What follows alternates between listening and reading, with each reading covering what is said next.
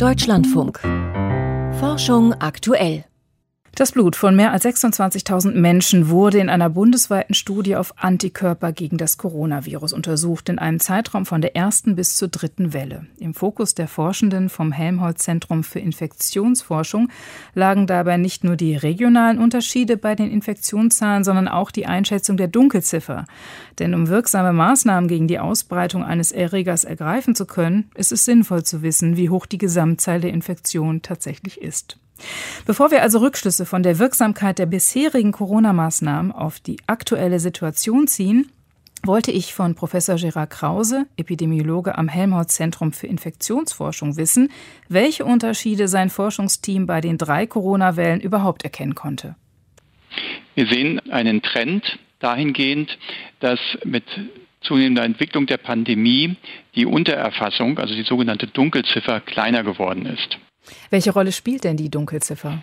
Das ist sehr wichtig, weil wir messen ja und wir erfassen die Pandemie ja aufgrund der Meldezahlen. Und wir wissen immer, das ist in der Epidemiologie so, dass man nie alles erfasst. Das ist auch gar nicht notwendig, wenn man in ungefähr eine Vorstellung hat, wie die, groß die Untererfassung ist. Und wenn diese Untererfassung stabil ist, dann kann man es ja hochrechnen.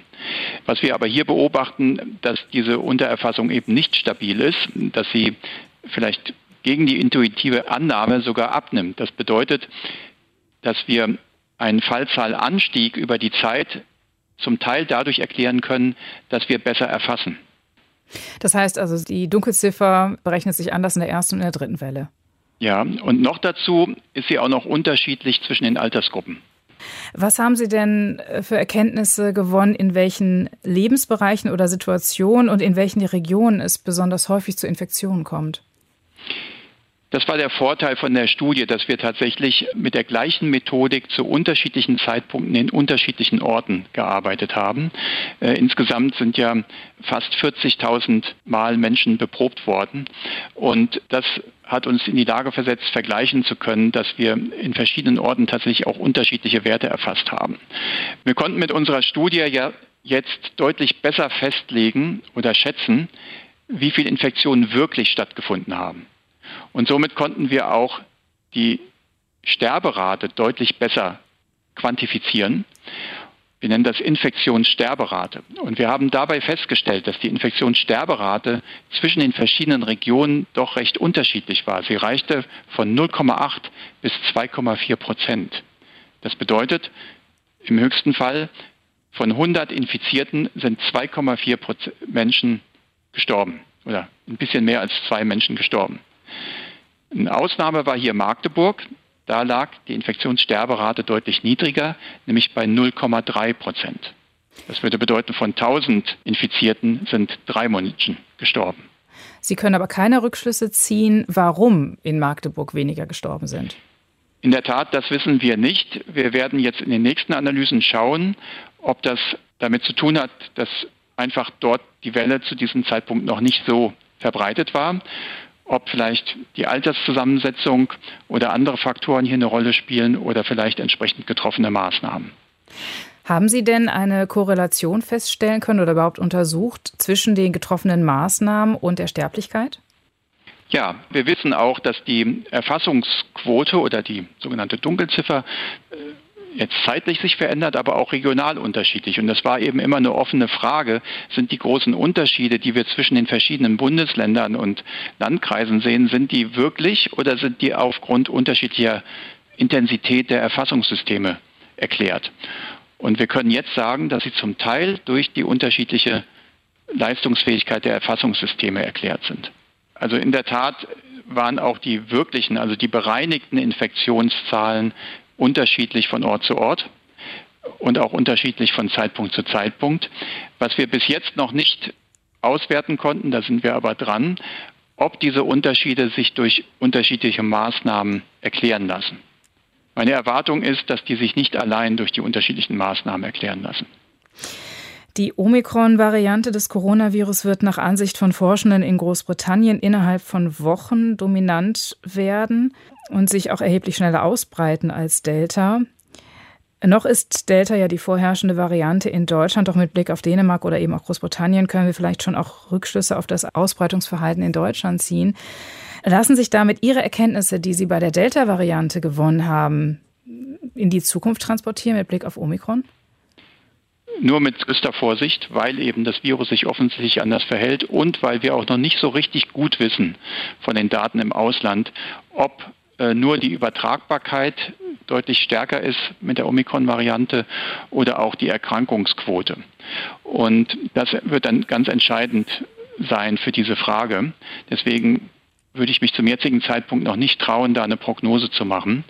Leider können wir mit unserer Studie dazu auch nichts dann sagen, weil wir leider die Studie jetzt beenden mussten. Die war eben nur für einen befristeten Zeitraum entsprechend des Budgets dann auch ausgelegt. Lassen sich denn dennoch die Erkenntnisse aus Ihrer Studie übertragen auf mögliche sinnvolle Infektionsschutzmaßnahmen der Zukunft? Es ist ja gerade die Rede von vorgezogenen Schulferien oder von Schulschließungen in einigen Regionen.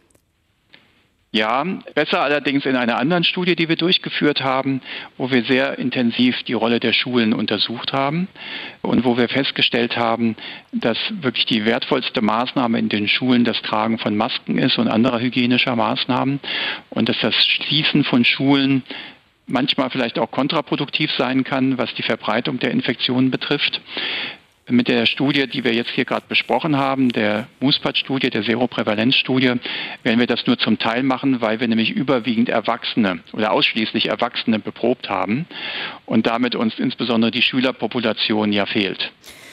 Auch mit Blick auf die steigende Zahl von Impfdurchbrüchen und auch die Erkenntnis, dass zum Beispiel die Menschen, die in Südafrika mit Omikron infiziert sind, dass die zum Teil eine Corona-Infektion schon hinter sich haben oder aber auch geimpft waren. Also mit Blick auf diese Impfdurchbrüche, die wir jetzt schon haben und mit denen, die zu erwarten sind, die vielleicht noch steigen, wenn hier auch Omikron zur dominanten Variante wird. Welche Maßnahmen halten Sie für sinnvoll für Geimpfte? Man muss sich wirklich nochmal bewusst sein, dass ein Impfdurchbruch nicht notwendigerweise ein großes gesundheitliches Problem darstellt, aus zwei Gründen. Denn ein Impfdurchbruch bedeutet nicht, dass automatisch eine gleich schwere Erkrankung erfolgt. Das heißt, für die betroffene Person muss es nicht tragisch sein.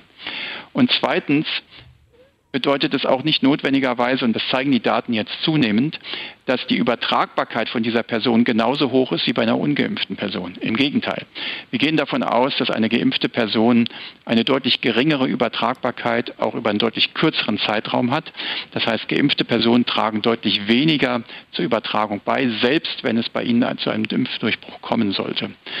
Diese beiden Faktoren müssen wir berücksichtigen und diese beiden Faktoren sind ein großer Mehrwert für die Impfung. Denn es geht ja vor allem darum, schwere Erkrankungen zu vermeiden. Und das wird dadurch erzielt. Das heißt also, die Geimpften jetzt auch noch gesondert in irgendwelche Maßnahmen mit einzubeziehen, halten Sie zu diesem jetzigen Zeitpunkt nicht für gegeben? Doch, also ich denke zum Beispiel das Tragen von Masken, das ist ja eine Maßnahme, die gut verträglich ist, die nicht teuer ist und trotzdem sehr, sehr wirksam ist, dass man das ohne Zögern auch von Geimpften verlangen sollte in den entsprechenden Situationen und Settings. Aber ich wäre zurückhaltend, dass man also unterschiedslos jetzt generelle Schließungsmaßnahmen macht für äh, sämtliche Kontakte, wie sie vielleicht zu Zeiten waren, wo wir noch keinen Impfstoff hatten und wo wir auch nicht die Testintensität und die Testkapazität hatten.